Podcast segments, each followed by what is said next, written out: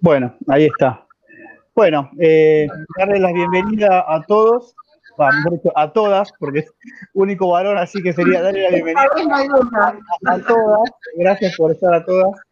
Eh, nada, esta es una jornada que estamos haciendo desde el Comité Justicia Ambiental, eh, un comité radical que, bueno, nos dedicamos exclusivamente a trabajar las cuestiones vinculadas al ambiente y venimos en una serie de charlas eh, donde hasta ahora arrancamos con la primera, que era la historia social argentina, donde nos habló el sociólogo Roberto Corne, en la visión del radicalismo dentro de la historia social argentina. Y bueno, y ahora nos vamos a ir empezando a meter de lleno en los temas vinculados al ambientalismo. Y por eso para nosotros es un honor, un privilegio contar con una clase de la doctora Eras, eh, que para todos los que trabajamos el tema ambiente y estamos en el tema ambiente, sabemos, digamos, las, las virtudes de la doctora cuando fue su amparo histórico, eh, que generó que el gobierno de la ciudad tenga que mejorar el, proceso de poda. Así que nada, darle, darle la bienvenida y, bueno, dale Claudia cuando, cuando guste.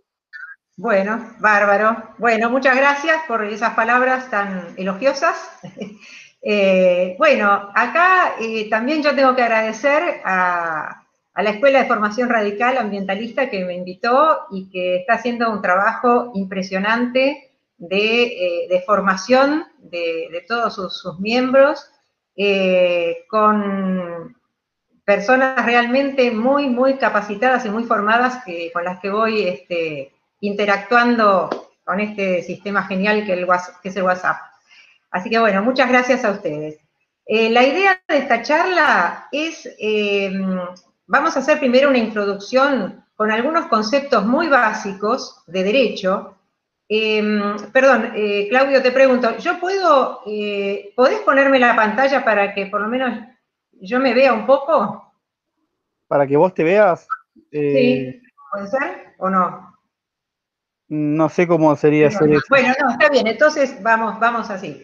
Bueno, entonces la idea es esta. Vamos a hacer primero una introducción con conceptos muy básicos, muy sencillos, de derecho en general, para después ver cómo estos conceptos son tomados en los fallos eh, que se van dictando con respecto a temas ambientales. Em, básicamente la idea es que eh, es para no abogados, ya que para los abogados esto va a ser eh, demasiado básico. Pero bueno, esto es así. Vamos a empezar por una definición muy simple, que es eh, que la norma es una regla de conducta eh, a la que hay que ajustarse. Pero la norma jurídica tiene dos características que son esenciales y muy importantes. Una es la bilateralidad. Esto consiste en que la norma, al mismo tiempo que concede un derecho, impone una obligación. Y esto es clave en todo lo que es el sistema jurídico. Por eso, cuando de repente celebramos una compraventa, al mismo tiempo que yo tengo que entregar aquello a lo que me comprometí, tengo el derecho de cobrar el precio. Y así eh, en todas las situaciones. Siempre eh, cuando hay un derecho existe en paralelo una obligación. La otra mm, eh, característica fundamental de las normas jurídicas es la coercibilidad. Es decir, que siempre que existe un derecho y una obligación consiguiente, se puede exigir y lograr el cumplimiento de esa obligación. Si no ha sido cumplida voluntariamente por aquel destinatario de la obligación, se podrá lograr su cumplimiento de manera coercitiva. ¿Cómo? A través de los poderes que están eh, habilitados para esto, como el Poder Judicial, fundamentalmente. A veces también hay eh, organismos que tienen este poder coercitivo como por ejemplo la AFIP, la aduana, que pueden eh, realizar también procedimientos e imponer sanciones cuando sus normas no se han cumplido. Otra, entonces, estas normas que imponen, que conceden derechos e imponen eh, obligaciones, son, eh, se destinan, sus destinatarios son los llamados sujetos de derecho.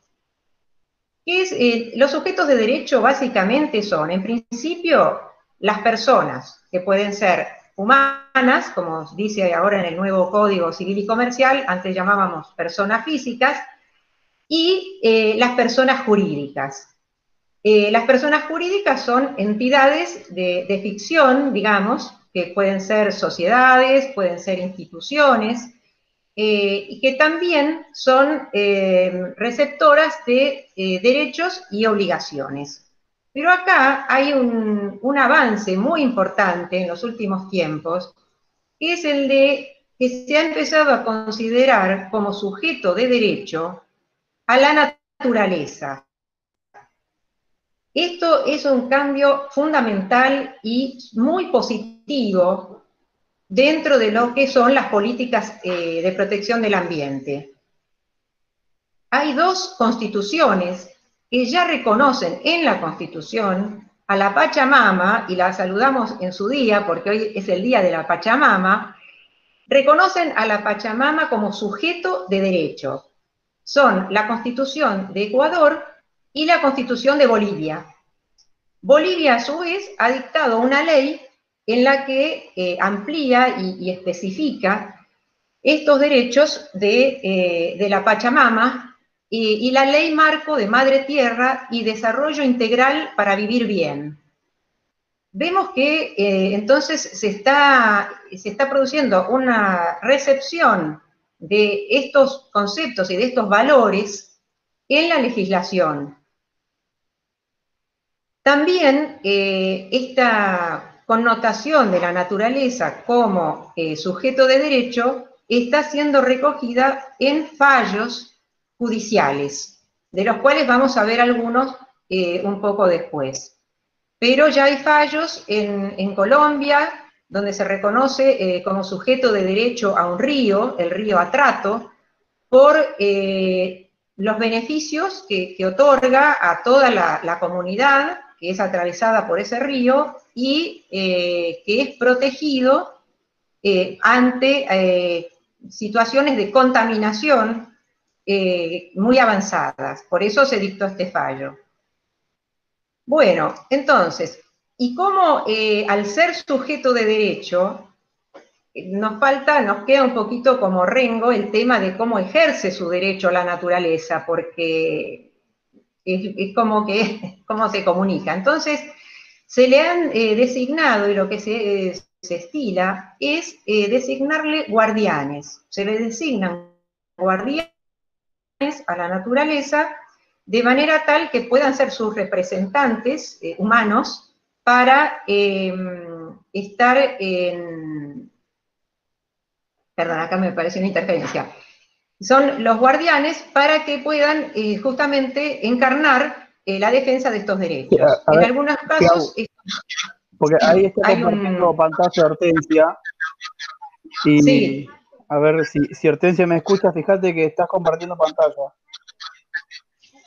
Sí. sí. Dejar de presentar, tiene que poner. Sí. Hortensia es mi secretaria. A ver si Hortensia nos escucha. Sí, Hortensia mm, no es muy hábil. Bueno, no sé qué hace. No, no, eh, vamos a. Detener presentación. Ahí, dígale que vuelvo a entrar. Ahí está. Entonces, eh, decíamos que estos guardianes que se le, que se le conceden a la naturaleza, para que pueda ejercitar, ejercer sus derechos, a veces son, eh, em, puede ser una institución pública, puede ser un ministerio, o puede ser eh, inclusive eh, comunidades em, de, locales para que se ocupen y, sigan adelante con el cumplimiento de estas de estos derechos que se les ha reconocido desde la red a la naturaleza. Sí, decime. A ver, a ver, ahí, ahí. Está, porque recién se te, escuchó, se te escuchó todo entrecortado. Lo último no se te escuchó. Bueno, lo que decía, eh, habíamos quedado en los guardianes, ¿no? Sí, ahí. Los guardianes de la, naturaleza, de, la naturaleza. Ahí está. Em, entonces, y en algunos casos se ha designado como guardián a, por ejemplo, el Ministerio de Ambiente, ¿no? Entonces se le encomienda la, función específica de cumplir con eh, determinado fallo judicial.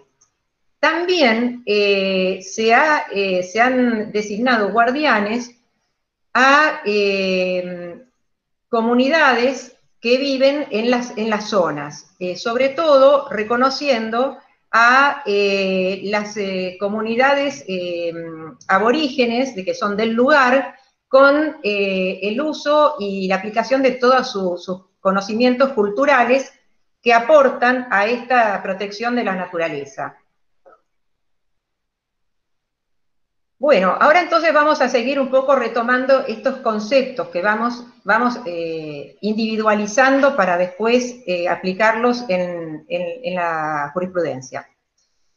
Entonces vamos a ver también que eh, en la estructura de una norma jurídica siempre hay un supuesto de hecho y una consecuencia jurídica. Esto también es muy importante.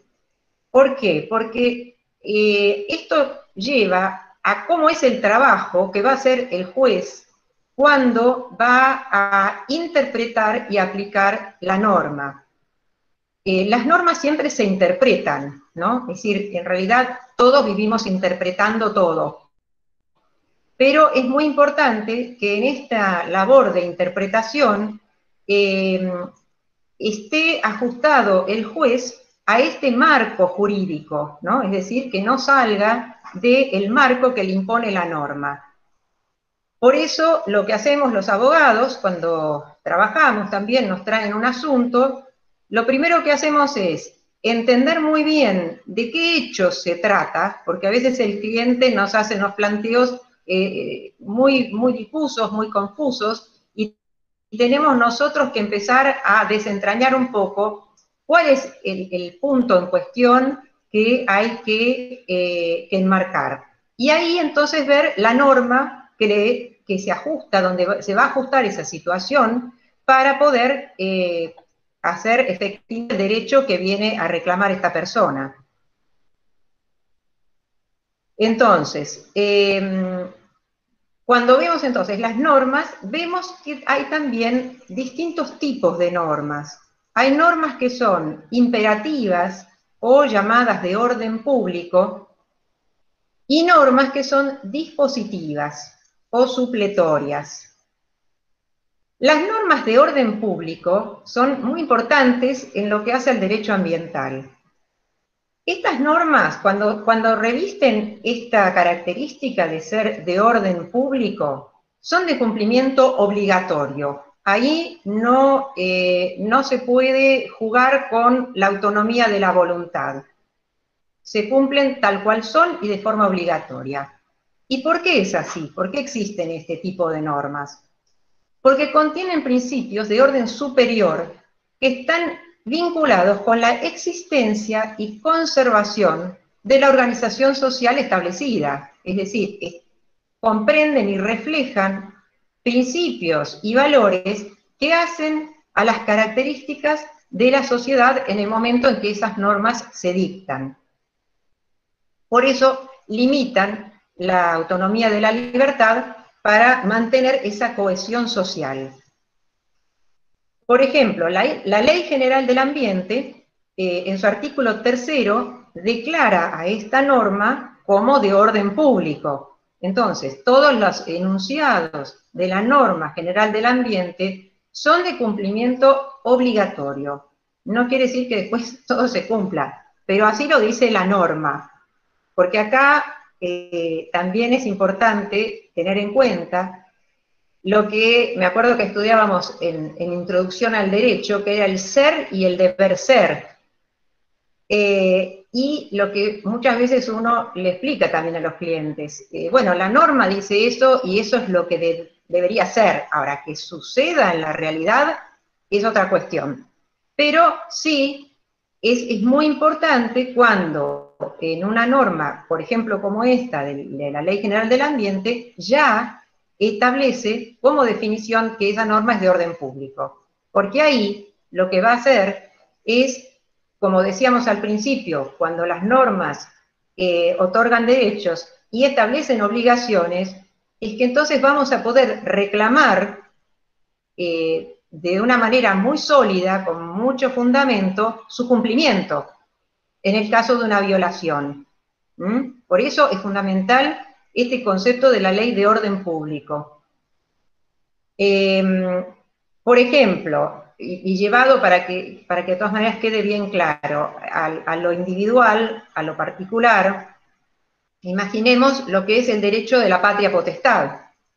Este es un concepto que también es de orden público, porque cuando una persona tiene un hijo, en ese momento nacen sus derechos como padre y también sus obligaciones a las que no puede renunciar. No se puede renunciar a la patria potestad. Esto es una imposición.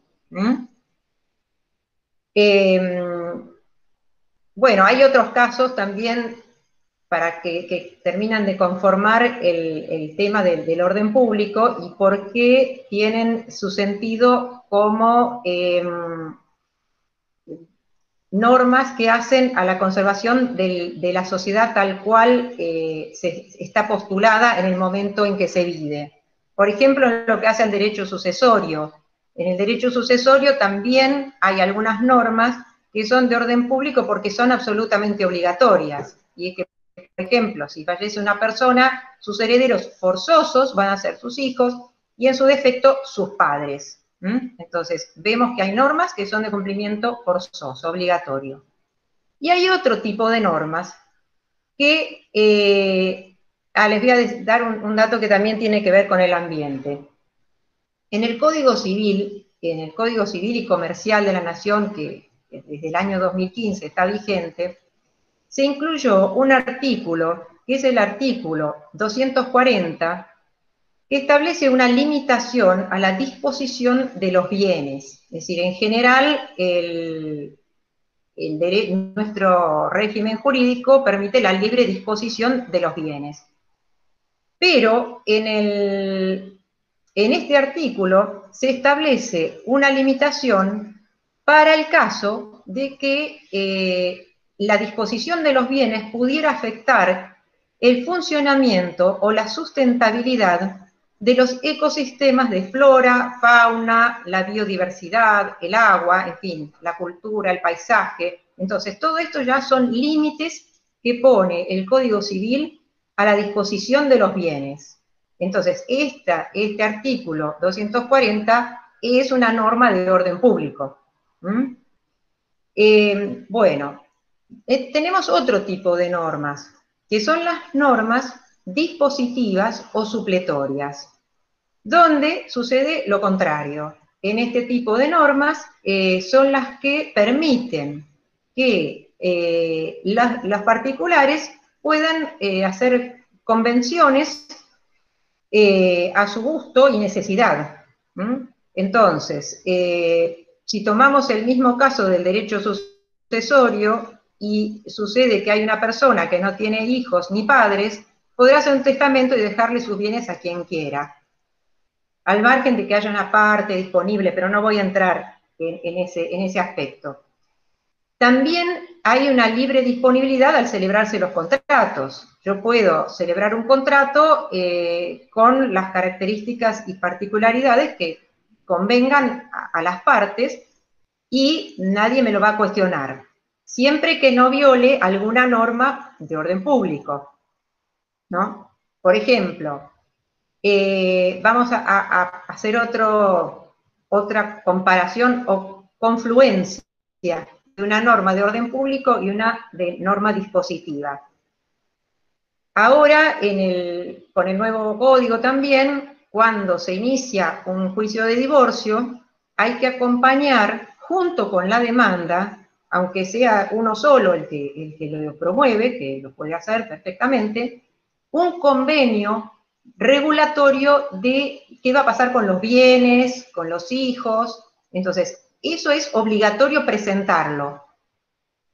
Y en ese caso sería de orden público. Pero el contenido de ese convenio, bueno, va a quedar sujeto a que esa pareja acuerde. Entonces, hay normas que abren un panorama que es dispositivo y otras que son absolutamente de orden público.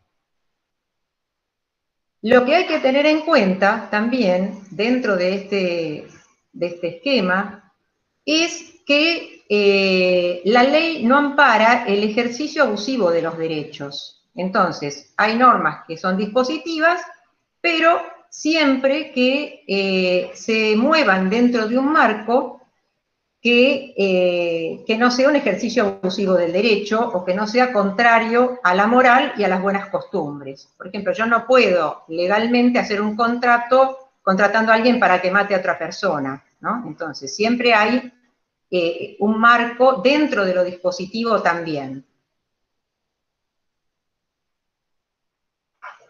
Pensando en, todo este esquema de los derechos eh, dispositivos, también es muy importante tener en cuenta que el artículo 19 de la Constitución Nacional enuncia el principio de que todo lo que no está prohibido está permitido.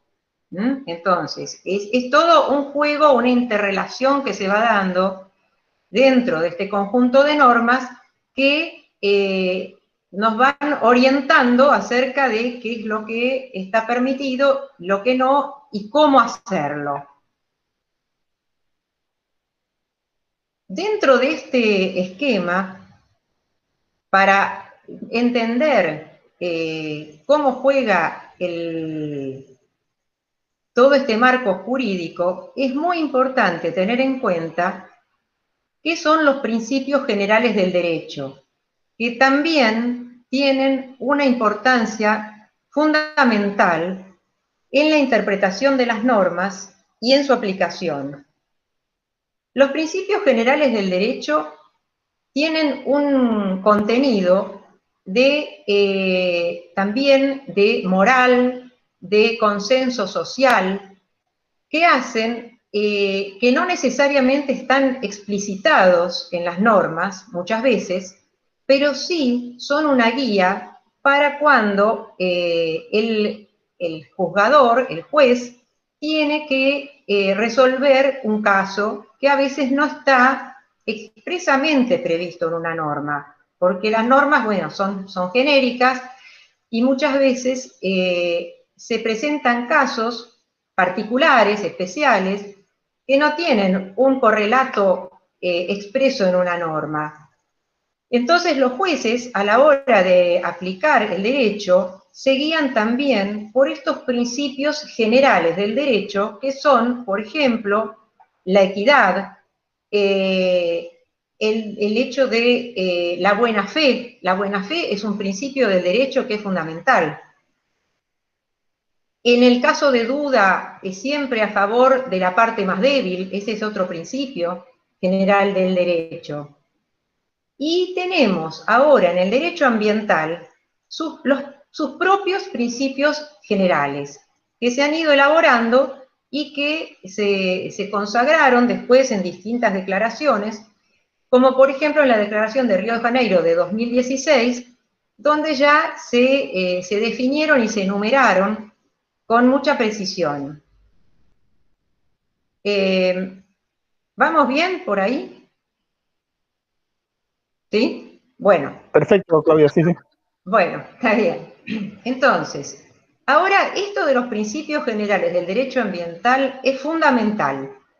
Es un avance importantísimo y es la guía que tienen eh, los jueces como un faro que los ilumina en el momento de resolver las cuestiones que se les plantean más allá de las normas que ya existan dictadas sobre temas ambientales. Entonces, vamos a hablar de algunos, porque son muchos, pero para que tengan una idea. Uno es el principio de precaución. Este principio es clave.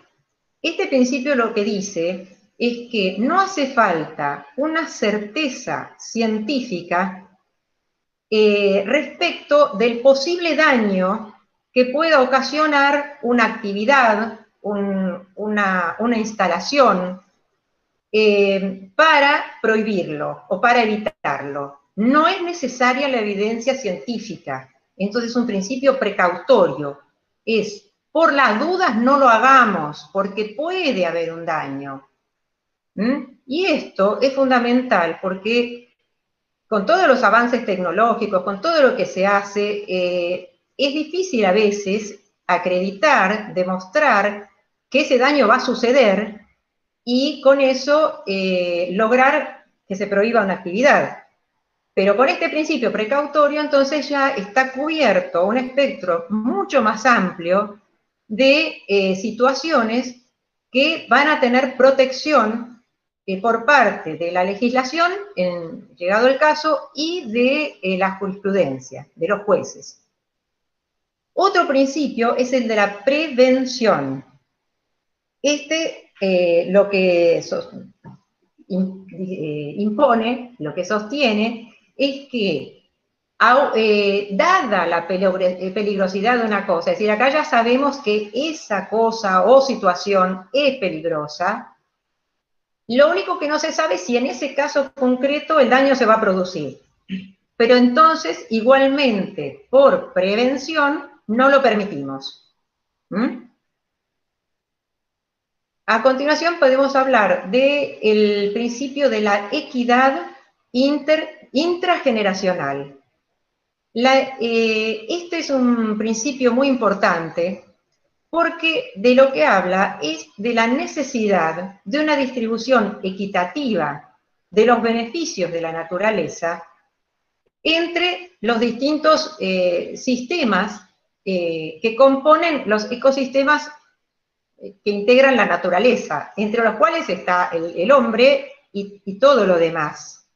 Entonces, esta equidad intrageneracional también es eh, destacada y debe ser respetada. Por otro lado, también está el otro principio que es la equidad intergeneracional que es en la que estamos, eh, por lo que estamos preocupados todos los que tenemos hijos y además ya nietos.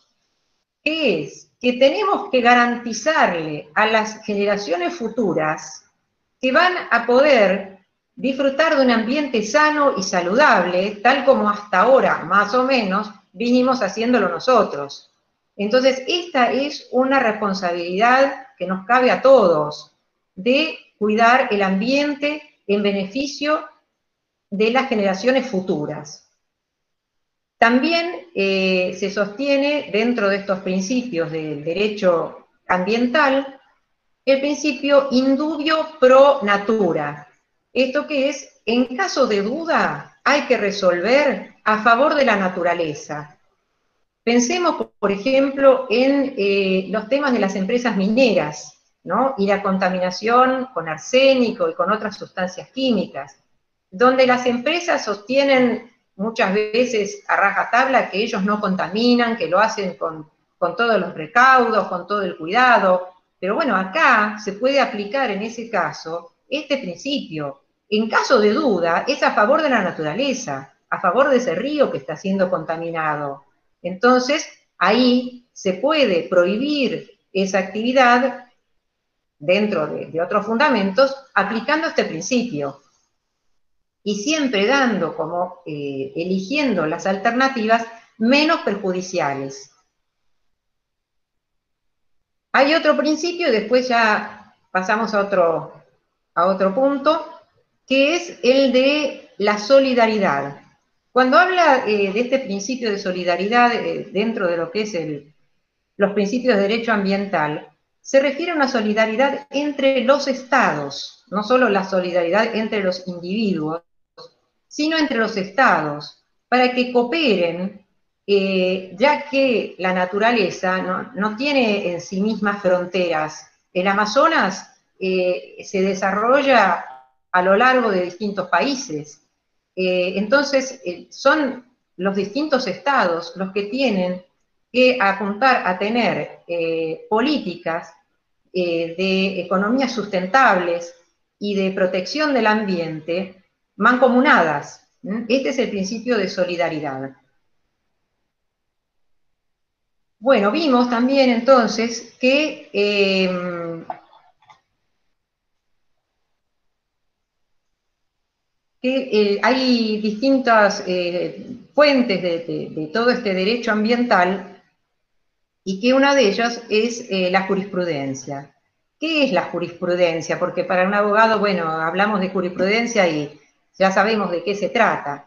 La jurisprudencia es, eh, son las sentencias que, que dictan los jueces en los distintos casos que se les han presentado. Estas sentencias tienen un gran valor porque son los antecedentes que a su vez van a tomar los jueces cuando tengan que dictar nuevas sentencias, eh, ellos mismos u otros. Es un poco como la ciencia, que siempre está eh, desarrollándose sobre los hombros de sus antecesores. En el, en el derecho y en la aplicación del derecho sucede lo mismo. Siempre cuando uno, por ejemplo, eh, plantea una demanda, elabora una demanda, una de las, partes fundamentales va a ser citar casos análogos y cómo fueron resueltos eh, por, otros, por los jueces que intervinieron. Y los propios jueces, cuando dictan sus sentencias, una buena parte de las sentencias es siempre una cita de otras eh, sentencias dictadas por jueces en casos análogos.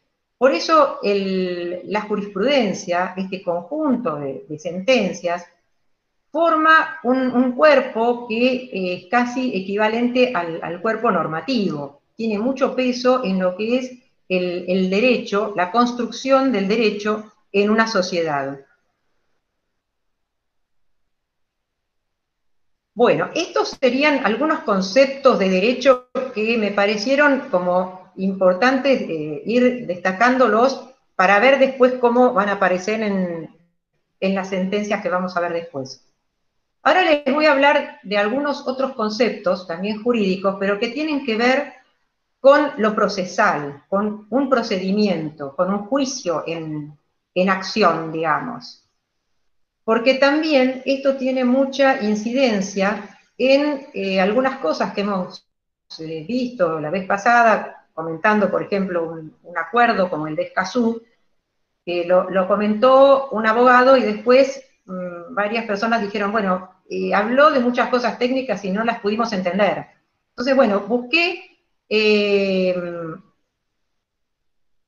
busqué eh, a ver qué, cuáles de esos conceptos habían quedado ahí un poco en el aire para un poquito explicarlos ahora y mm, y después ir ir a los fallos. Bueno, uno es el de la legitimación procesal. ¿Y ¿De qué se trata esto? Ya vimos que eh, las normas, bueno, conceden derechos, imponen obligaciones. Ahora, entonces yo tengo un derecho a reclamar que el otro cumpla su obligación. Ese derecho que tengo es el que me legitima para reclamar. Pero esto dentro de un determinado, siempre marco y una determinada situación. Imaginemos, por ejemplo, que a mi vecino lo despidieron del trabajo. Y yo digo, uy, qué barbaridad, eh, yo voy a ir a reclamar, yo lo demando al empleador. Entonces voy al juez y le digo, miren, a mi vecino lo, lo despidieron del trabajo, yo vengo a pedir que le paguen una indemnización. Y el juez, ¿qué me va a decir? Usted no tiene legitimación usted no tenía ningún vínculo jurídico con, eh, con ese empleador para venir a reclamar acá. Entonces, la legitimación activa, esto sería activo, el que demanda. El legitimado activo es quien tiene derecho a reclamar, a ejercer una acción para que un juez evalúe su situación y dicte una sentencia. ¿eh? Esto es la legitimación activa. Y por otro lado, yo tengo que ver a quién voy a demandar. Yo tengo que demandar al que está obligado hacia mí, no a cualquiera o al que a mí me parezca. Imaginemos el caso de este de un despido laboral. Entonces, yo, eh, en este caso, yo sí, soy la legitimada activa y voy a demandar a mi empleador y creo que eh, en función estoy medio negro y no sé exactamente eh, la identidad de mi empleador, que puede ser una empresa, y yo lo demando como pirulito sociedad anónima. Entonces, eh, Pirulito Sociedad Anónima se presenta en el expediente y dice, no, yo no soy su empleador. Porque, a ver, eh, en realidad el, empleador era Pirulito SRL, por decir, ¿no? Era otro. Entonces, lo importante es saber también a quién uno va a demandar. Y ese va a ser el que se llama en derecho el legitimado pasivo. Entonces, hay que tener en claro cuando uno inicia una acción, cuál es la legitimación activa y la legitimación pasiva. ¿Quién tiene derecho a demandar y quién es el obligado a cumplir con la obligación que yo estoy reclamando?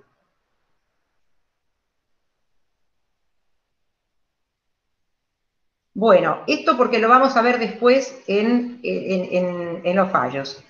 Y eh, Ahora les voy a hablar de otro, dentro de un proceso, entonces tenemos el actor y el demandado, ¿no? Que son las figuras claves y protagonistas de un proceso. Pero también existe otra figura que es muy importante también para el derecho ambiental y para los casos de, eh, relacionados con el ambiente, que es el amigo del tribunal, el amicus curiae. Esta es una figura que viene del derecho romano, por eso se mantiene su nombre eh, en latín, y es muy importante. El amigo del tribunal puede ser una persona o puede ser una institución.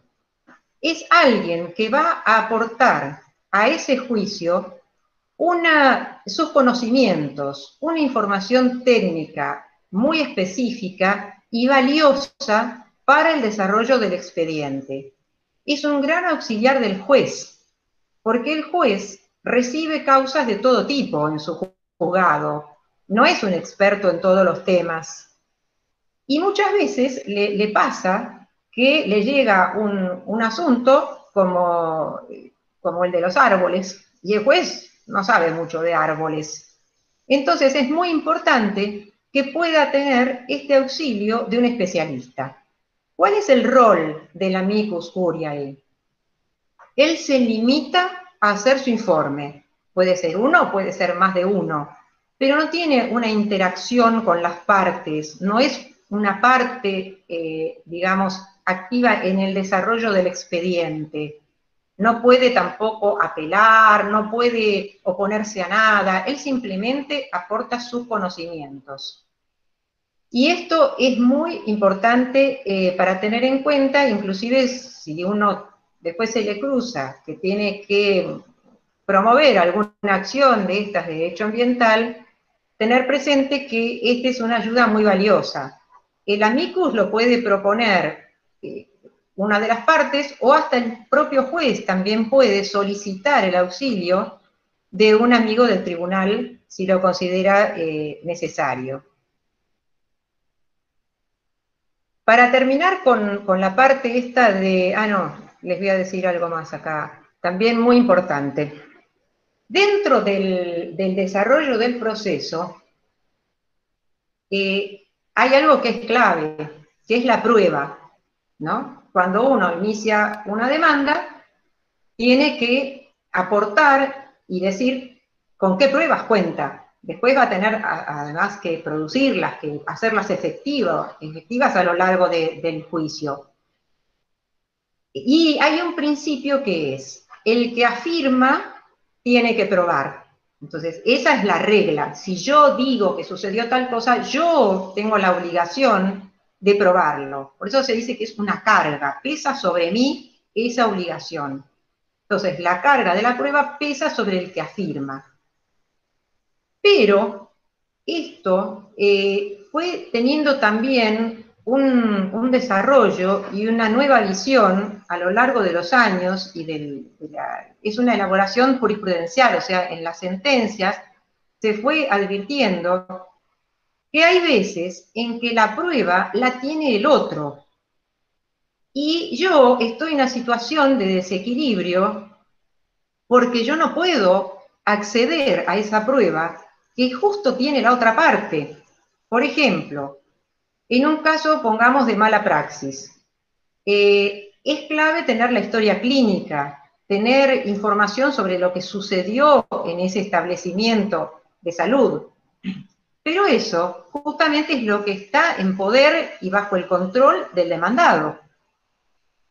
Entonces ahí se generó una nueva teoría, que es la de la carga dinámica de la prueba o inversión de la carga de la prueba, que consiste en que tiene la obligación de probar el que tiene la prueba a su alcance y tiene que aportarla al expediente. Esto es muy importante porque en los juicios de ambiente se suele dar esta situación de desequilibrio, porque uno generalmente demanda o a eh, un poder público o a una empresa poderosa. Entonces, eh, esto de tener uno que probar lo que en realidad, eh, con lo que cuenta con muy pocos elementos, hace que esta nueva teoría de la carga dinámica de la prueba sea muy importante para este tipo de juicios. Vamos a ver ahora un concepto más de estos que vamos haciendo así como un picoteo, no sé cómo les resulta, todo este picoteo de, conceptos jurídicos, eh, que es el de la medida cautelar.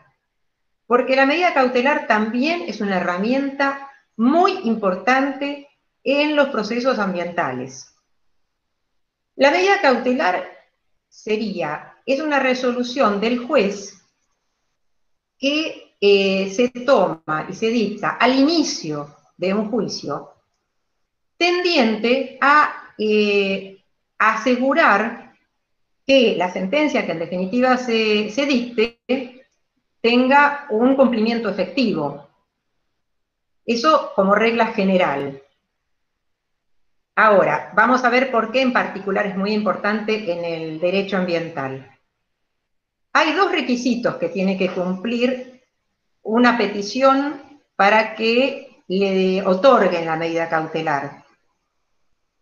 Eh, y estos son la verosimilitud del derecho y el peligro en la demora.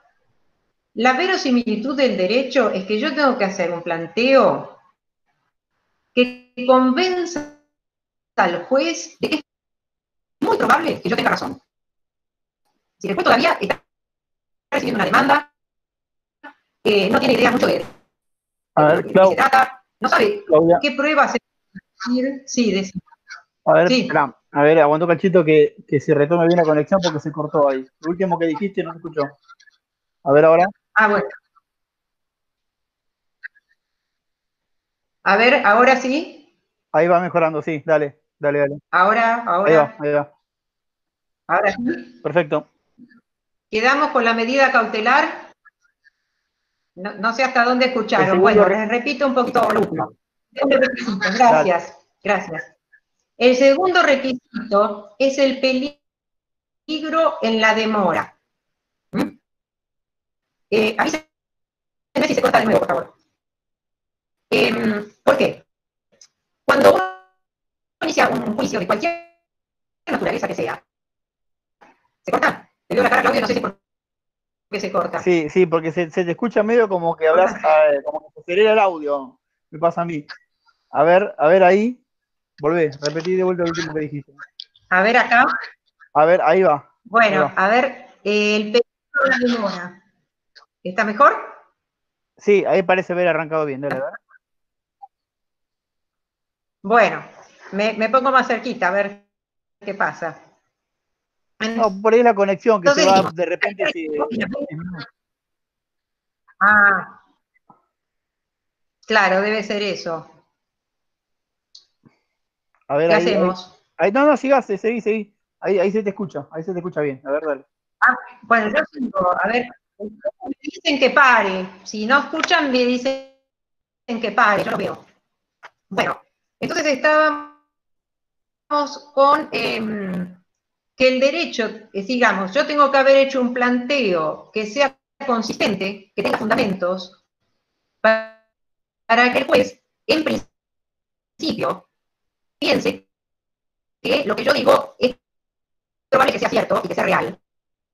Para lo cual tengo que ser, no sé, no, no, me escucha. No. ¿Me escucha?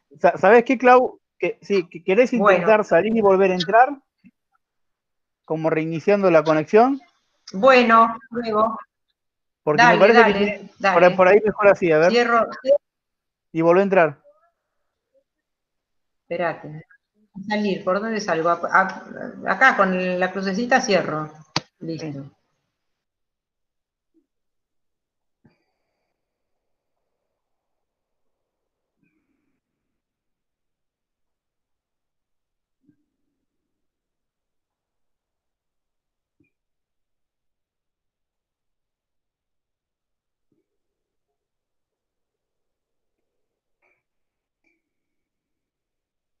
Perdón, estamos en vivo. ¿eh? Suele pasar, en los mejores canales de televisión pasa.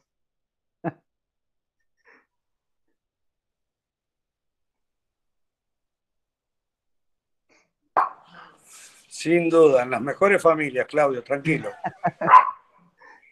Ahí entra, ahí tiene que. Igual esta charla para los abogados por ahí es eh, ahí está, ahí entró. ¿Dónde estás, Clau? Ahí estás, Clau. Desmuteate ahora. ¿Estás muteada? Ahí, dale. Sí, sí, espérate. Ahí está. Dale, ahí se te escucha perfecto, dale. Ahí está. Bueno, no, yo no lo hago para los abogados, obviamente. Para los abogados es un, un embole, es como el ABC.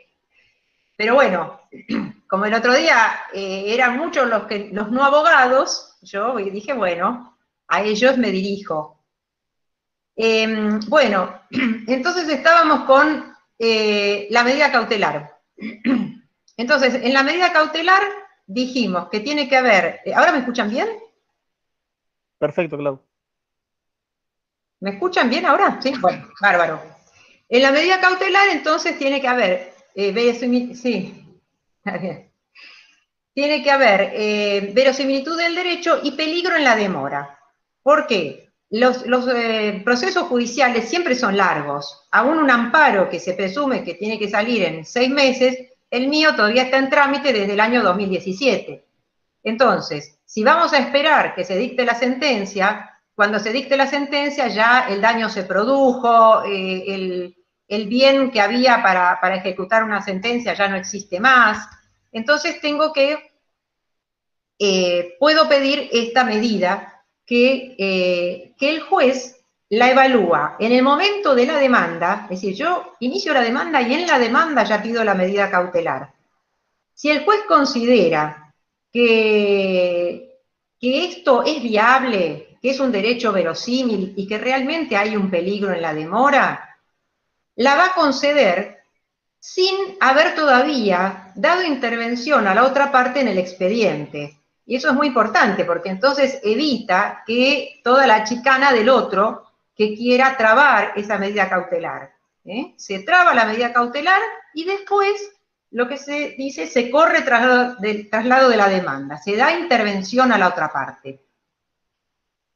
Bueno, ahora vamos a pasar a analizar un par de, fallos y vamos a ver cómo todo esto, que ahora ya tenemos clarísimo, todos los abogados y los no abogados, eh, aparece y se aplica.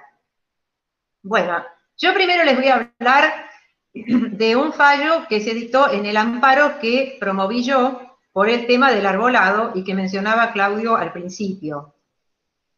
En, este, en este expediente eh, les cuento un poquito el origen. Fue que a, la vista de, las podas desmesuradas y, dañinas que hace el gobierno de la ciudad a través de las empresas contratistas, me puse a estudiar el tema, que en ese momento yo no estaba muy conectada con el derecho ambiental, pero me hice muy amiga desde entonces. Eh, y hay una ley de arbolado en la ciudad de Buenos Aires, y yo apunté a tres artículos de esa ley, que son el artículo 10, que dice que antes de la intervención en cada árbol hay que hacer un informe técnico que justifique la necesidad y la forma de la intervención por cada árbol, imagínense. Segundo, que el personal que interviene tiene que estar capacitado. Y tercero, esa capacitación tiene que ser certificada por el gobierno de la ciudad. Bueno, ninguno de los tres artículos se cumple. Ese fue el eje de, este amparo. ¿Y a qué apunté yo? Porque en un primer momento uno le agarra un poco así la furia y quiere eh, decir que no poden más los árboles, pero eso es un disparate y, no puede suceder. Entonces, ¿cuál es la idea? y lograr que se cumpla la norma, porque para eso está, para eso venimos hablando hace una hora de las normas, ¿no? para que, que se cumplan. Y además, porque es una vía también de peticionar que es bastante incuestionable, es decir, yo lo único que pido es que cumplan la ley, así que, ¿qué me van a decir? ¿Que no quiero cumplir con la ley? Sería raro. Sin embargo, el gobierno de alguna manera lo dice en el expediente. Eh, sostienen que la cumplen. Bueno, entonces ahí fue. El objeto entonces de este amparo es ese, que se cumpla es la ley de arbolado. Em, ¿Cuál es mi legitimación activa? Entonces ahora vamos a ir aplicando esto que vimos antes. La legitimación, mi legitimación, ¿por qué yo puedo y tengo derecho a iniciar esta acción? ¿Y por qué fui recibida por el juez? Porque el artículo 41 de la Constitución Nacional dice que todos los habitantes gozan del derecho a un ambiente sano, equilibrado y tienen el deber de presentarlo.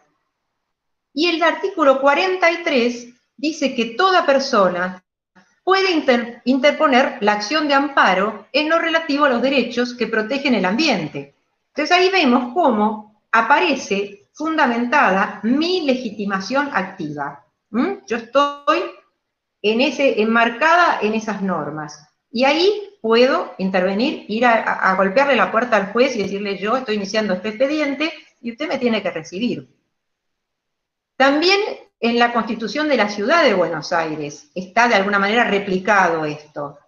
El artículo 14 de la Constitución de la ciudad dice que toda persona puede ejercer acción de amparo en los casos en que se vean afectados derechos o intereses colectivos como la protección del ambiente. ¿Mm? Entonces, mi legitimación activa estaba perfecta.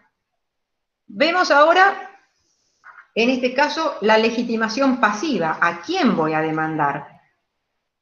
Entonces, estuve estudiando y vemos el artículo 27 de la Constitución de la Ciudad. Dice, la ciudad desarrolla en forma indelegable, esto es muy importante, una política de planeamiento y gestión del ambiente urbano y tiene que preservar y restaurar el patrimonio natural, los espacios verdes, las áreas forestadas y parquizadas. Es decir, que es incumbencia exclusiva, indelegable de la ciudad la protección, entre otros, temas verdes del, arbolado. Y también, em, si bien hubo una delegación en las comunas del cuidado del arbolado, como esto es indelegable, si bien pueden delegar relativamente, pero la responsabilidad última es del Ejecutivo, es del gobierno de la ciudad. Esto fue entonces la legitimación pasiva. El fundamento eh, legal, bueno, fue la ley de arbolado, la ley general del ambiente y estos, eh, estos principios constitucionales. También, eh, una vez, bueno, se me mezclan un poco los pasos, pero ya en el desarrollo del, expediente tuve la posibilidad, gracias a María Angélica Di que está acá escuchando, eh, que es una defensora increíble, es el adalid de la defensa de los árboles, de, la ciudad y del país, porque ya tiene eh, su influencia maravillosa en todo el país, eh, me puso en contacto con un experto eh, arborista, que es el ingeniero Carlos Anaya, que es una persona muy capacitada, certificada por la Sociedad de Arboristas de Londres, que ha trabajado muchos años en el Jardín Botánico, en fin, tiene una solvencia profesional maravillosa. Y eh, entonces me puse en contacto con él y le propuse que se presentara como amicus curiae en el expediente. Y él aceptó y lo, lo presenté en el expediente y el juez lo aceptó también. El juez podría oponerse también, no es que es eh, obligatoria la, intervención, pero el juez lo aceptó. Y él presentó un informe excelente sobre el estado actual del arbolado y sobre cómo debieran ser las intervenciones, las podas y todo el tratamiento de los árboles. Entonces vemos cómo esto que, veníamos hablando cobra vida, digamos, eh, en un expediente. Bueno, cuando, ahora vamos a ver el, tema de la medida cautelar. Cuando inicié la demanda, estaba eh, en plena ejecución en la, campaña de poda. Y entonces ahí sí pedí, junto con la demanda, una medida cautelar que fuera que se suspendieran los trabajos en tanto y en cuanto no cumplieran con la ley. Es decir, no podía pedir la suspensión de los trabajos porque sí en general. Pero bueno, por lo menos que se acotaran para ver si lográbamos, por lo menos de esa forma, que empezara el gobierno a ajustarse más a la norma legal. El juez eh, concedió la medida cautelar. Eso fue el 14 de julio de 2017. Concedió la medida cautelar y a partir de ahí, eh, bueno, se notificó al, gobierno de la ciudad y esta, esta medida cautelar, que hoy está vigente todavía, Em, tuvo un impacto muy importante, sobre todo el, primer año. Después, como todo lo que suele pasar acá, se va un poco diluyendo y perdiendo un poco de fuerza, pero eh, ese año los trabajos fueron mucho más controlados, porque además el juez lo que dispuso también es que si había em, alguna intervención muy urgente, tenían que informarla y, que, podía ser como evaluada como dañosa, tenía que informarla al expediente. Entonces, bueno, se, fue armando un expediente muy voluminoso, ya tiene más de 12 cuerpos, es, mucho lo, que se ha ido juntando ahí, acumulando. Pero bueno, lo importante de la cautelar es, por un lado, esto, ¿no? Que fue como un freno ya desde el inicio. Y lo que sucedió es que el gobierno de la ciudad y el, fiscal, ambos apelaron, cosa bastante insólita, porque uno dice, ¿cómo van a apelar si le está diciendo que cumplan la ley? ¿No? Es raro, digamos. Eh, pero apelaron. Ellos apelan todo, todo lo que se les pasa por delante, apelan.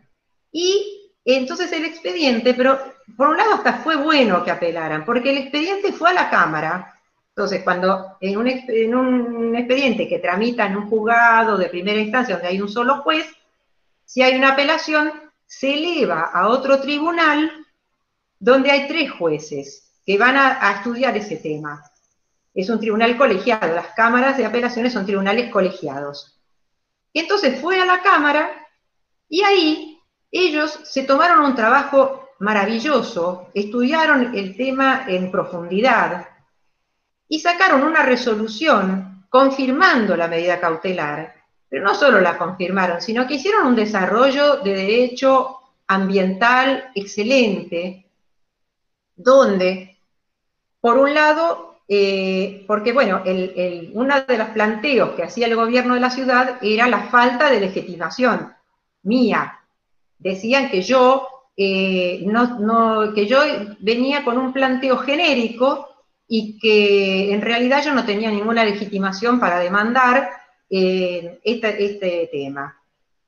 Pero la Cámara no, reconoció y hizo efectivo el cumplimiento de los artículos de la Constitución que cité al principio, diciendo que ellos eh, realmente contemplaban este caso y eh, reconocieron mi legitimación para, demandar.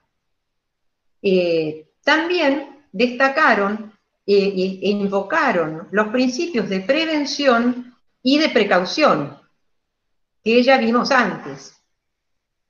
Y trajeron a colación también el artículo tercero, que ya les mencioné, de la Ley General del Ambiente, donde dice que la cuestión ambiental es de orden público. Entonces ven cómo en un fallo, en una sentencia, se van conjugando todos estos conceptos para llegar a un resultado que puede ser muy valioso. Por eso lo, fuimos destacando antes. También eh, hizo notar la Cámara que el gobierno de la ciudad, cuando contestó la demanda, no aportó ninguna prueba, ninguna prueba de nada. Entonces, lo único que hizo fue rechazar todos los planteos, eh, plantear lo que se suele decir que no hay caso, es decir, que no había nada de qué ocuparse, por decirlo de alguna forma, y eh, bueno, entonces confirmó la cautelar y siguió, entonces sigue vigente hasta el día de hoy, porque el juicio no terminó. Las cautelares se mantienen hasta que termina el juicio. El juicio no terminó, ahora tenía que dictar sentencia al juez, pero bueno, lo agarró la, pandemia, la cuarentena y toda la historia, así que vamos a ver cuando termine la cuarentena si, eh, si hay alguna, eh, si logramos tener esa sentencia. Pero tuvo un efecto muy, muy importante, porque el gobierno de la ciudad ya eh, tomó nota, digamos, del tema, de la situación, y por lo pronto incorporó a más de 100 inspectores en las comunas, que los, inspectores tienen que estar presentes cuando se, eh, se hacen las intervenciones sobre los árboles. Es su obligación. No pueden ir las cuadrillas solas. Por eso si uno ve una cuadrilla trabajando y pregunta dónde está el inspector y no está, uno puede llamar a la policía y decir, miren, acá hay una cautelar que prohíbe trabajar de esta manera, eh, acá tiene que estar el inspector. Y me pasó algo así, eh, algo a, título anecdótico. Estaba eh, el año, fin del año pasado, estaba en mi casa a la mañana, un sábado creo que era, y escucho las motosierras, las motosierras que son el terror, el terror de las amantes de los árboles. Y salí disparando, por supuesto, a ver dónde andaban, y estaban a la vuelta de mi casa. Entonces había unos operarios trepados a un árbol, cortando unas ramas, y, estaba el inspector. Entonces yo, como soy prudente, me acerqué, lo saludé y le pregunté, ay, ¿qué están haciendo con este arbolito? Entonces él me, atendió muy cordialmente y me dijo, no, porque hay unas ramas ¿ves? Que, están entrando en la terraza del vecino y nos pidió, ah, bueno, muy bien, pero estamos cortando con cuidado y les decía, no, paren, paren ahí, a ver, no, muy bien. Y le dije, bueno, no, perdón que me meta, pero, ¿sabe? Yo justo inicié un amparo sobre el tema, le digo, mucho gusto, soy Claudia Eras. Me dice, ¡ay! Claudia Eras, gracias, me dice, gracias a usted yo tengo trabajo. Así que bueno, eh, eso me reconfortó mucho, ver que de todas maneras eh, algo, algo uno, esas semillitas que uno va plantando, hablando de ambiente, ¿no? Eh, van dando sus frutos. Bueno, em, entonces este sería el, caso este del, arbolado. Y, como ya les digo, todavía no tiene una, sentencia, pero bueno, ojalá pronto, pronto, ¿qué dice el curso? Ah, no sé, será de inspección. ¿De qué? No sé el curso de qué. Sí, sí, eh, bueno. De inspector arbolado. Ah, qué bueno. Qué bien, buenísimo. Bueno, genial. Eh, eh, a través de la cátedra de Forestal. No, no, que se dio el curso de arbolado urbano para los inspectores, en la Universidad de Buenos Aires a través de la cátedra de, forestal, y bueno, yo como estoy terminando la carrera de ingeniería agrónoma, eh, me pude anotar. Qué bueno, bueno, genial, buenísimo. Es fundamental, fundamental, porque en el expediente lo que se vio, se, vio porque el gobierno aportó esa información, ¿no? que yo invento. Eh, les voy a redondear un poco algo sobre, sobre la parte de los árboles. Cuando, cuando hice la demanda, después de, de, presentada la demanda, Clau, Clau, Clau, pensé en esto de la delegación. Ahí. Sí, se va. Ahí, se, se, había ido y ahí volviste. Y ahí volviste. A ver. Ahí, sí, ahí tenés, vas teniendo varias preguntas. Si querés, después, este, eh, cuando vayamos redondeando, ya vamos a las preguntas directamente y abrimos un debate, si querés. Porque está lindo el tema, está interesante. ah, bueno, dale, dale. Tenía otro fallo para comentar, pero bueno, lo dejamos para otra vez. Comentalo, comentalo. comento esto. ¿El otro fallo? Sí, sí, sí, sí, sí, sí.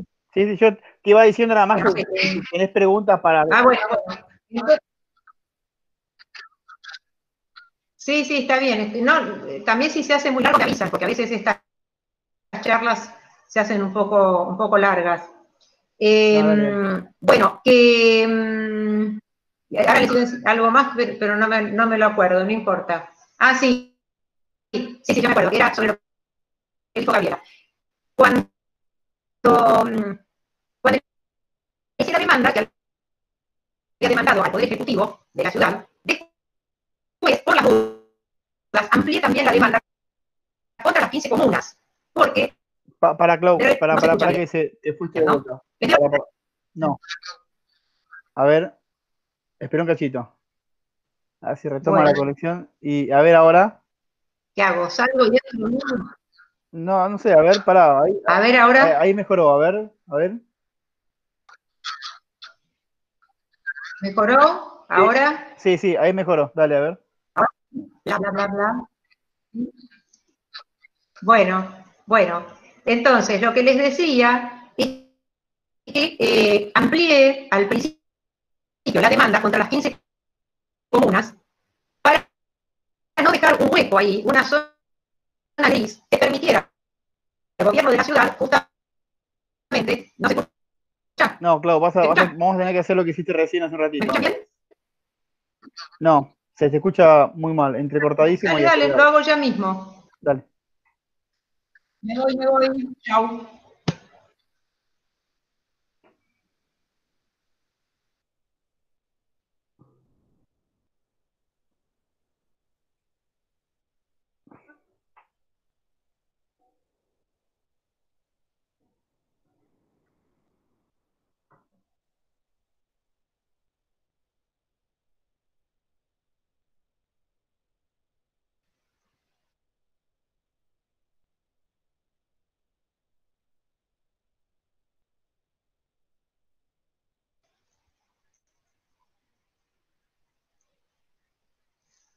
A ver ahora. Ahí va, perfecto. Ahí. Ahora sí. Bueno, retomo. Retomo y, lo digo rápido antes de que se corte de nuevo. Entonces, les decía que amplíe la demanda contra las 15 comunas para no dejar un espacio, una zona gris, eh, en la cual el gobierno de la ciudad pudiera empezar a jugar la boleta, a decir, no, no soy yo, son las comunas, entonces los demás todos. Para, para. para, para. Sí, ahí es como que demandé a todos, escuché y me recopa demandar a todo el mundo, pero para que se escucha mal. Eh, sí, está ahí la, la idea de Marian está buena, que apaguemos las cámaras para ver si mejoramos la conexión, que todos apaguemos las cámaras. A ver. Y, y a ver, intentemos ahí. Si no, de última abrimos alguna Zoom, pero a ver.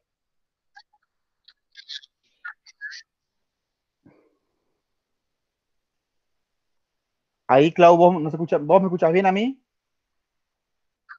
A ver, a ver, yo sí, a vos te escucho bien. Bueno, ahí parece haber mejorado. Bueno, sigo entonces. a ver, intentemos. ¿Ya está? Bueno, entonces les decía que lo que hice fue demandar a las 15 comunas también, para no dejar ninguna zona, eh, digamos, eh, ningún flanco descubierto por donde pudiera chicanear el gobierno de la ciudad.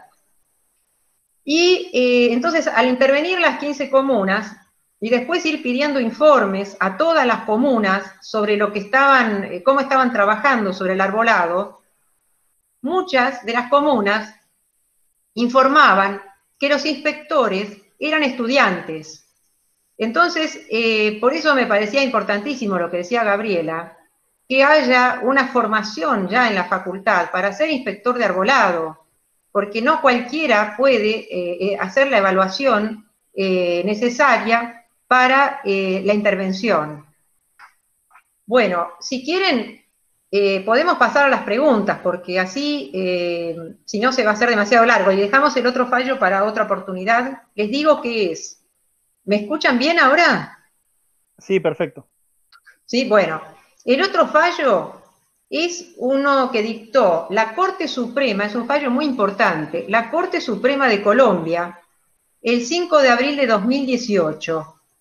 Fue un amparo promovido por 25 niños y jóvenes, asistidos por un centro de estudios de justicia, para pedir la protección de la Amazonia colombiana.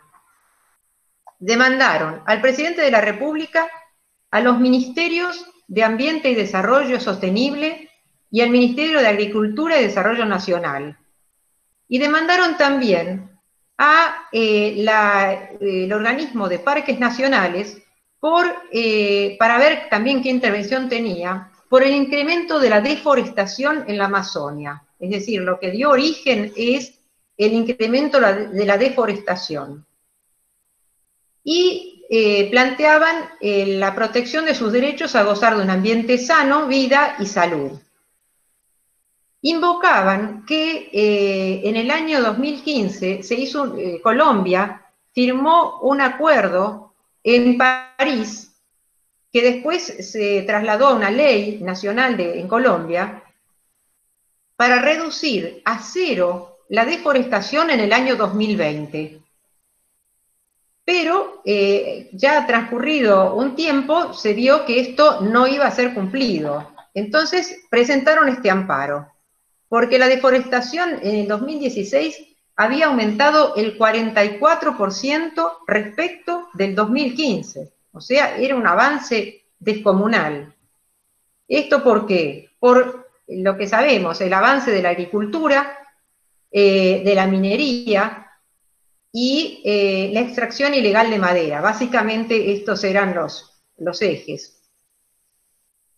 Y sostenían que esta, esta mm, esta intervención tan destructiva había alterado el régimen de lluvias, había eh, alterado eh, la capacidad de absorción de las lluvias también, lo que provocaba inundaciones, los cambios de suministro del agua que llega a las poblaciones y un, eh, un acentuamiento del calentamiento global.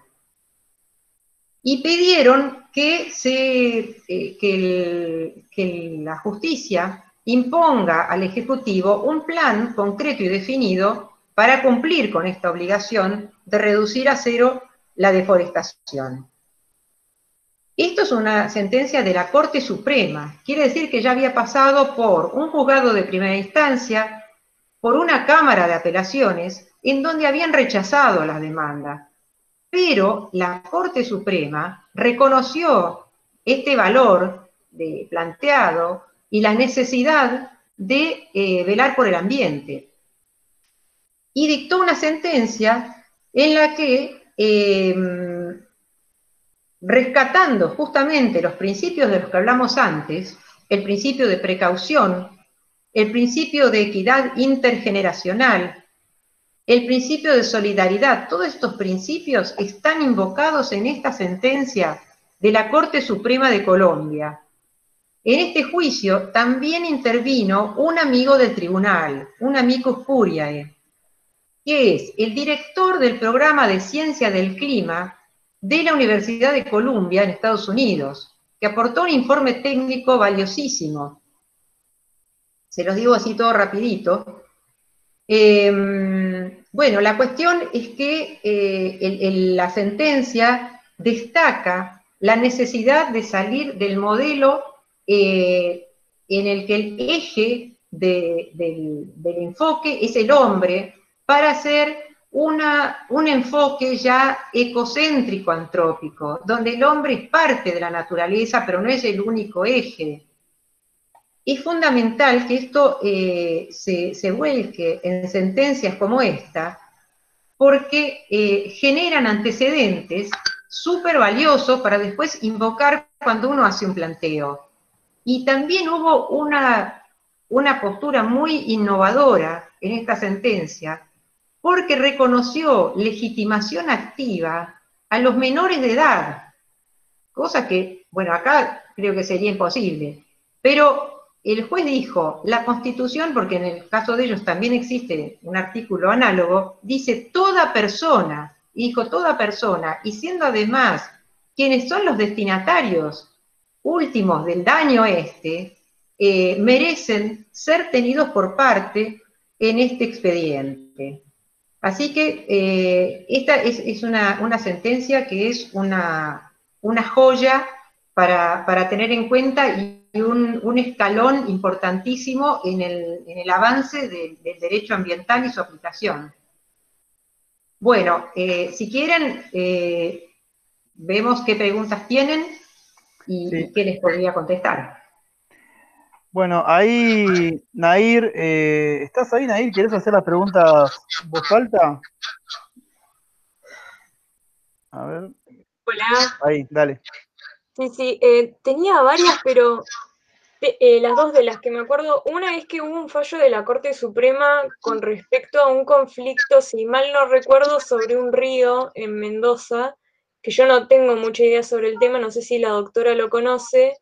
Y la otra pregunta que tenía es que en la ciudad yo vi carteles que decían eh, como, algo así como aquí habrá un futuro árbol en los canteros, y yo no sé si usted tiene algo que ver, y bueno, sobre todo agradecerle por su trabajo que es para mí una inspiración para, para mi profesión en el futuro. Bueno, gracias, gracias por ser inspiradora. Gracias. Eh, a, tus órdenes, para lo que necesites, con todo gusto. Eh, no, el cartelito no, no, no puede, ni al contrario, eso lo pone el gobierno de la ciudad. A ver, Clau, Clau. de una campaña no, de ridícula. Sí, se corta. Sí, a ver, espera. ¿Se corta? Para, para, para. Se, se, se, se escuchó, pero entrecortadísimo. A ver, ahora, intenta de vuelta, a ver. A ver, pruebo, ¿se escucha? Pongan cara, ¿sí o no? Sí, sí, sí. Sí, igual apaguemos las cámaras para, para mejorar la conexión, pero a ver, dale, intenta. Ahí, parece que mejoró. Bueno, sí, decía que los, que los cartelitos no, no, no fueron una inspiración nuestra, es, eso lo pone el gobierno de la ciudad en una campaña que yo considero que es ridícula. Porque lo que tiene que hacer es plantar el árbol, ¿no? Poner un cartelito que un día de un árbol y sobre todo no, no destruir lo que ya están. Em, bueno, y respecto al fallo del río eh, en Mendoza, puede ser que lo haya visto pasar, pero no lo tengo presente ahora. En todo caso lo podría buscar y, si estás en contacto lo vemos. A ver, Clau, ¿querés? Ahí se, se, corta de vuelta. ¿Querés intentar de vuelta salir y volver a entrar? Porque parece que esto da resultado. Dale.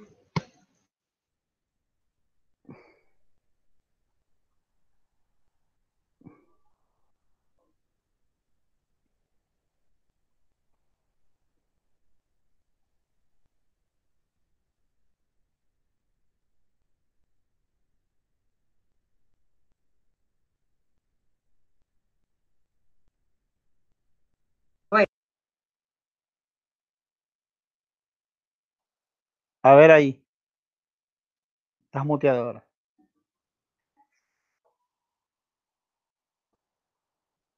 Desmuteate, Clau, estás muteada.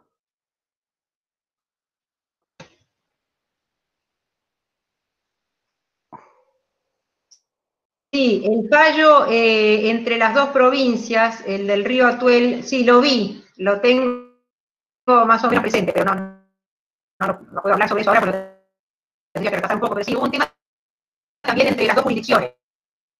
Eso fue interesante por eso también. Eh, bueno, ¿había alguna otra pregunta? Sí, ahí, a ver, mientras tanto, vos me escuchás bien a mí porque de última yo te hago la pregunta y capaz que en estos dos segundos mejora tu. Porque a vos se te escucha medio entrecortado. Eh, ahí, ahí parece que mejoró. No, bueno, nada, eh, te agrego eh, que está buenísimo todo lo que dijiste hasta acá. Gracias. Está, digamos, es, para los que no somos abogados, es un temón, porque es, el, es como el, el canal de lucha contra el sistema, ¿no? Porque a veces, en el caso de los que somos profesionales del ambiente, eh, es como te decía ese chico. A mí también me pasó de que me vinieron a escuchar a motosierra, salí corriendo a la puerta eh, y era un chico que había cursado conmigo, eh, que de repente me lo, encontré en la puerta de mi casa.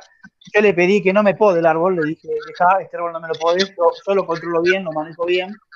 obviamente, nada, como era amigo, me, me, dio bola y no lo hizo, pero Ahí yo tenía una pregunta para hacerte, Clau, porque eh, vos en un momento hablabas de principio, creo que de precaución, ¿no? Sí. Eh, y hablabas de la información científica, de que si no, de que no importa la, a ver, eh, sin importar mucho, porque lo que voy es, en la biblioteca científica, dentro de las ciencias biológicas, agropecuarias, a veces tenemos dividido en dos las bibliotecas, ¿no? Y pasa, por ejemplo, ahora con, el tema de la aplicación de los herbicidas, de los fungicidas, del glifosato, incluso con el manejo de la poda también. La biblioteca hay dos, por ejemplo, cuando armamos el código de infraestructura verde, eh, inspirados obviamente en ese fallo que habías hecho vos, eh, por ejemplo, discutíamos la, validez técnica o no de la, del aclareado de los árboles, ¿no? De si realmente tenía sentido o no, porque si eso configuraba una nueva estructura en el dosel, bueno, y ahí teníamos como una discusión donde nos tirábamos papers por la cabeza, pero eh, me quedé con eso de, que, de la validez científica porque con el principio precautorio, por ejemplo, se me ocurre esto, que en el caso ahora de la producción porcina, que va a tener un enorme impacto ambiental si no es bien administrada, eh, tranquilamente a partir de este principio precautorio podemos decir no al acuerdo, eh, hasta tanto no tengamos garantizado eh, que no va a haber un impacto ambiental. Claro, sin duda, sin duda. Por eso, porque, no, porque dice no se requiere la certeza científica. Entonces, en, la duda, es digamos, se conjuga con el, en, en caso de duda, indubio, en caso de duda, me abstengo, cuido a la naturaleza. Entonces, yo creo que sí, se puede invocar perfectamente en ese caso.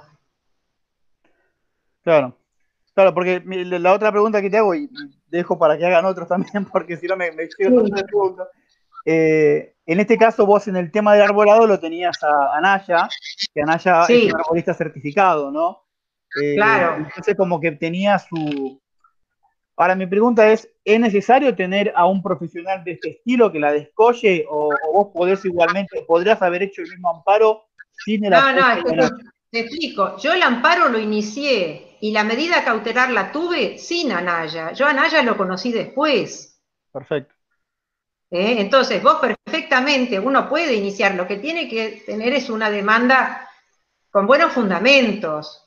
¿no? Es decir, estudiar bastante y hacer algo con buenos fundamentos y con la mayor cantidad de prueba que puedas tener. Eh, eso, eso va a ser tu fuerza. Si después le sumás un amigo del tribunal que convalide o refuerce tu postura, mejor. Claro. ¿Mm? ¿Se escuchó? Sí, sí, sí, perfecto, perfecto. Bueno. No sé si alguien tiene alguna pregunta hay, una pregunta que hicieron sobre la quema de los pastizales. El otro día justo estuve en una reunión con una gente de Rosario que está ahora iniciando, ya parece que presentó la demanda, una demanda directamente ante la corte, ante la corte eh, un amparo para, eh, sobre, sobre el tema de, la quema. Yo no pude leer la demanda, no, tengo que ponerme en contacto con, esa gente y ver si me la, si me la permiten ver para, ver exactamente los términos. Pero es un amparo que, que se ha presentado en estos días, sí. Aparte que eh, sobre eso de las quemas ya hay unas resoluciones, hay todo un plan de, de, control de la zona, todo eso, pero no se cumple, no se cumple. Ese es el punto. Sí, Javier, dale, ahí desmuteate. Estás muteado.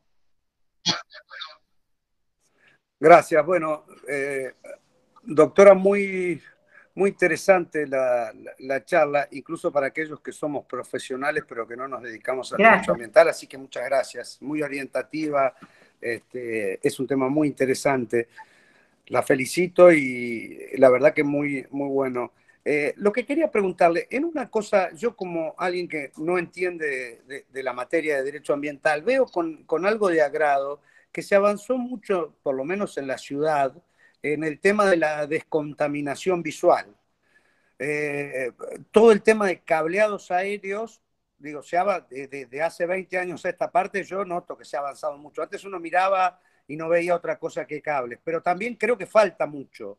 ¿Usted ve que en ese tema se esté, se esté avanzando en algún sentido? Porque también es un tema como que se ha dejado de, de exponer y es súper importante el tema de la contaminación visual, aunque no, no sé si deja ese daño permanente e irreparable. Pareciera que no, que si, podría ser algo de, simple o sencilla resolución con mayor inversión de las empresas y hacer las cosas, pero también tengo la sensación como, como que en algún momento se avanzó mucho, pero que ahora está muy parado. No sé, claro, en algún momento se avanzó con el tema de las marquesinas, que hubo que modificarlas. Fue como, para mí fue como un, esbozo, pero no, no, no veo que haya, que haya ninguna campaña ni ninguna preocupación por ese tema, por ningún tipo de contaminación en la ciudad, ni visual, ni, ni sonora. No creo que, haya un interés de las autoridades por velar por, la salud de, los habitantes en ninguno de estos sentidos. Perdón, ¿no? Pero es mi, opinión. Sí, sí, sí. No, no, la mía es parecida, solo que en algún momento me pareció que se había avanzado un poco y que después quedó muy parado el tema. Claro, seguramente sí. sí. Igualmente en el tema este también ahí están involucrados los árboles, por el tema de las raíces, cuando también hacen todo el cableado y las cosas por abajo, es todo un tema también. Hay, hay alguien que dice para comunicarse conmigo, eh, yo tengo un mail que es muy fácil, es estudioeras, como mi apellido, eras, arroba gmail.com. Si quieren comunicarse, me escriben y con todo gusto. Sí, ahí sobre el tema del cableado, eh, yo creo que también hubo un avance tecnológico, ¿no? En el sentido de y también lo que, lo que pasó, que creo que es un, es un gran tema que hace el arbolado de alineación, eh, es el tema del, del, cableado que va enterrado, ¿no? La fibra óptica que, que va enterrado y eso implica la poda de raíces y, y ahí no hay norma, no hay norma. Eh, igual el otro dato que yo me llevo, Claudia, de lo que decís es que yo tenía mis dudas desde lo legal, te pregunto ahí como abogada, porque la ley, la 3263, que es la de arbolado, eh, no está reglamentada. Eh, nunca se reglamentó esa ley. Y, yo siempre tuve mi duda de que si las leyes no estaban reglamentadas y por tanto no tenían autoridad de aplicación, tenía la duda de si en definitiva tenía determinado grado de, digamos, de cumplimiento o si el gobierno tenía hay una especie de, hay una especie de saber, de saber popular errado, erróneo, que es que una ley no reglamentada no es aplicable. Eso es totalmente falso. Una ley, a partir del momento de la promulgación y la publicación, está vigente y su cumplimiento es obligatorio. Hay leyes que se reglamentan y otras que no. La reglamentación lo que hace es precisar con más detalle eh, el alcance de la ley en algunos aspectos en que la ley, por su naturaleza, es más general, más genérica. Y a veces hace falta una reglamentación para eh, que su aplicación sea más efectiva y eh, más clara. eh, sería bueno que se reglamentara en algunos aspectos, pero no quiere decir que no, que no sea una ley aplicable, eh, vigente y cuyo cumplimiento sea exigible. Esto no, no es así. Mira, entonces me, abrís este, la, ventana a dos leyes que, siempre ah, creí, por, por, no estar reglamentadas, creí que no eran de cumplimiento obligatorio, pero una es la ley de agua, que está sancionada acá en la ciudad de Buenos Aires, eh, pero no está reglamentada. Y la otra es una ley que, se sancionó y que prohíbe la, utilización de agroquímicos dentro de la ciudad de Buenos Aires. Ah, eh, fundamental, claro. Y esas dos leyes están vigentes, esas son leyes que aprobó la legislatura, eh, pero bueno, nada, no, yo creí como no estaban reglamentadas que no, no tenían. Claro, no, no, no, no. Bueno, ahí tomó la pregunta de María Laura Frutero, la dirección del Comité de Justicia Ambiental. Bueno, próximamente tendremos dirección fija. Estamos en el proceso de alquiler de un local, así que ahí tendremos dirección fija. Pero si no, nos busca en las redes sociales eh, como Verdes Radicales y ahí nos va a encontrar en todos lados. En el Facebook, en el Instagram, en el Facebook. En el Facebook estamos como Radicales Verdes, a redes, pero en el Instagram y en Twitter estamos como Verdes Radicales. Eh, bueno, Nada, no sé si tienen alguna pregunta más para la doctora. Eh, aprovechemos el momento. Marian, ¿querés decir algo? Todos queremos escucharte, Marian también, así que te doy la palabra. Eh, yo la verdad que no, todavía tengo presente mi emoción en febrero de 2017, cuando recibí un mensaje, no me acuerdo por qué medio, de, y digo, una abogada quiere hacer un amparo por los árboles. Creo que fue el fin de semana más feliz de los últimos años. Y bueno, cuando la conocí a Claudia, eh, creo que, bueno, yo, yo la considero que es algo así como la protectora de los árboles. Eh, lo que a mí me maravilló, la doctora Claudia era, es no solamente su compromiso con el bien común, eh, su amor por la naturaleza, no, porque a mí me parece que es brillante en su trabajo. Es realmente un placer leer sus escritos. Y, creo que eso nos ayuda mucho a que eh, saliera la medida cautelar enseguida, que la Cámara la confirmara, porque ella no lo contó, pero después que la Cámara confirmó la medida cautelar, el gobierno de la ciudad volvió a, a apelar diciendo que era inconstitucional la medida cautelar y otra vez la Cámara eh, confirmó la, medida cautelar. Así que para nosotros fue un cambio muy grande porque fue lo único que posibilitó que, la, que se vieran un daño menos cruel y menos atroz contra los árboles. Todavía lo sigue habiendo, falta mucho para recorrer, pero a pesar de que nos falta mucho, creo que fue un gran paso este cambio que hubo en la, digamos, en que hubiera más inspectores, que la gente se preocupara de que el que da la orden tiene que saber lo que está diciendo. Y bueno, y ahora con el tema climático, que ya es una crisis climática, me parece que es fundamental que que habita y transita esta ciudad entienda que la mejor herramienta para mitigar los efectos de la crisis climática es el follaje de los árboles. Porque el tronco no va a mitigar el calor. Acá necesitamos follaje. Hemos perdido, hay árboles que, a, a los que les han quitado hasta el 80% de su follaje por podas reiteradas y sistemáticas se poda hasta en las plazas, no hay ningún justificativo en la ley que diga que se pueda podar en una plaza. Y, bueno, los espacios verdes y los, árboles de follaje frondoso son, son nuestros mejores aliados. Así que cuanto más personas los defiendan, mejor vida vamos a tener en esta ciudad. Así que infinitamente agradecida, Claudia.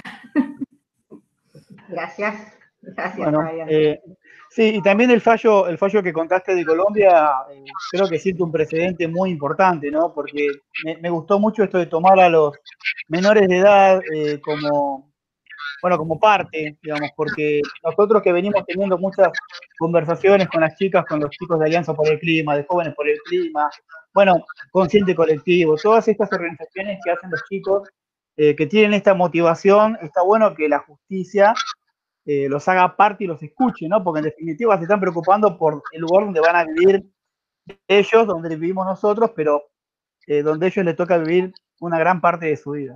Así que nada, por mi parte y de parte del comité, obviamente, al que también estás, agradecerte, felicitarte, acompañarte, estamos todos porque creemos que es, es, el camino por donde tenemos que ir.